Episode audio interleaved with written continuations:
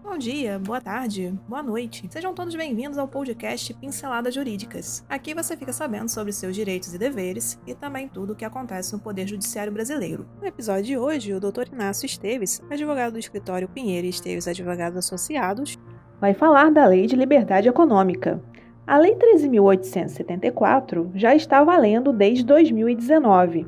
E para cumprir seu objetivo, a consolidação das leis trabalhistas, CLT, e o Código Civil tiveram que passar por alterações em seus artigos. E quais são estas alterações? Então aumente o som e boa audição.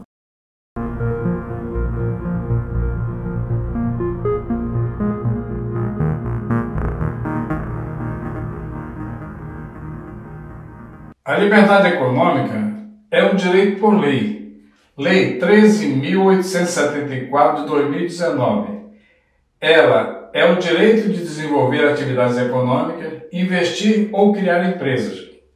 Além de liberdade econômica, LLE garante o direito para que as pessoas possam desenvolver atividades econômicas, trabalhar, gerar reservas e investir sem muita interferência do Estado, aliviando o peso da burocracia sobre o empreendedor. E ainda, Permitir que os particulares adotem novas técnicas para a produção dos produtos e ou serviços, dispensando o cumprimento de normas técnicas obsoletas e que impeçam a inovação dos negócios. Através da medida provisória 881 de 2019, sancionada pelo Presidente da República, e tendo por objetivo alterar o artigo 421 do Código Civil, e com o fundamento para rever ou intervir de certa forma nos contratos, esta medida foi criada restringindo assim a possibilidade dos poderes no âmbito de uma relação contratual com fundamento na função social dos contratos. Veja-se o texto da MP 881 de 2019. Artigo 421. A liberdade de contratar será exercida em razão e nos limites da função social do contrato observado o disposto na Declaração de Direitos e Liberdade Econômica. Parágrafo único. Nas relações contratuais privadas, prevalecerá o princípio da intervenção mínima do Estado por qualquer dos seus poderes e a revisão contratual determinada de forma externa às partes será excepcional. Por isso, o texto do Código Civil passou a ser o seguinte: Artigo 421. A liberdade contratual será exercida no limite da função social do contrato. Parágrafo único. Nas relações contratuais privadas prevalecerão o princípio da intervenção mínima e a excepcionalidade da revisão contratual. A alteração trazida pela medida provisória pode ser dividida em três aspectos. Primeiro, eliminação da expressão em razão que condicionava a liberdade de contratar e função social dos contratos.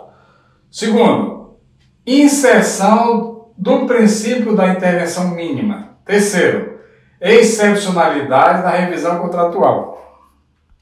Com a lei de liberdade econômica, o empreendedor tem mais autonomia para gerir a sua empresa. É menos burocracia e mais liberdade além de ter direitos assegurados como garantia de liberdade para o exercício de atividade econômica. Desenvolver a atividade em qualquer horário ou dia da semana, inclusive feriados, observados normas de proteção do meio ambiente e leis trabalhistas. Desenvolver atividades econômicas de baixo risco.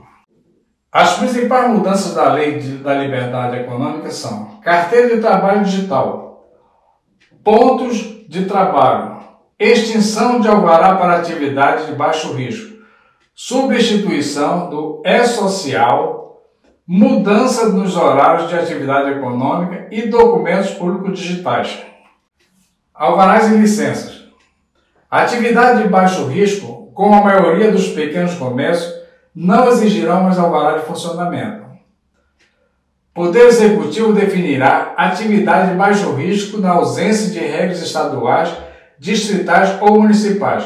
Governo federal comprometeu-se a editar decreto para esclarecer que dispensa de licenças para atividade de baixo risco não abrangerá questões ambientais. E por hoje é só. Agradecemos sua atenção e esperamos ter lhe ajudado com este conteúdo. Toda semana são lançados dois novos episódios. Este podcast tem o apoio técnico-jurídico da Pinheiro Esteves Advogados Associados e o apoio tecnológico digital da Clã de Soluções Digitais. Para conhecer mais, os links estão na descrição. Até o próximo episódio.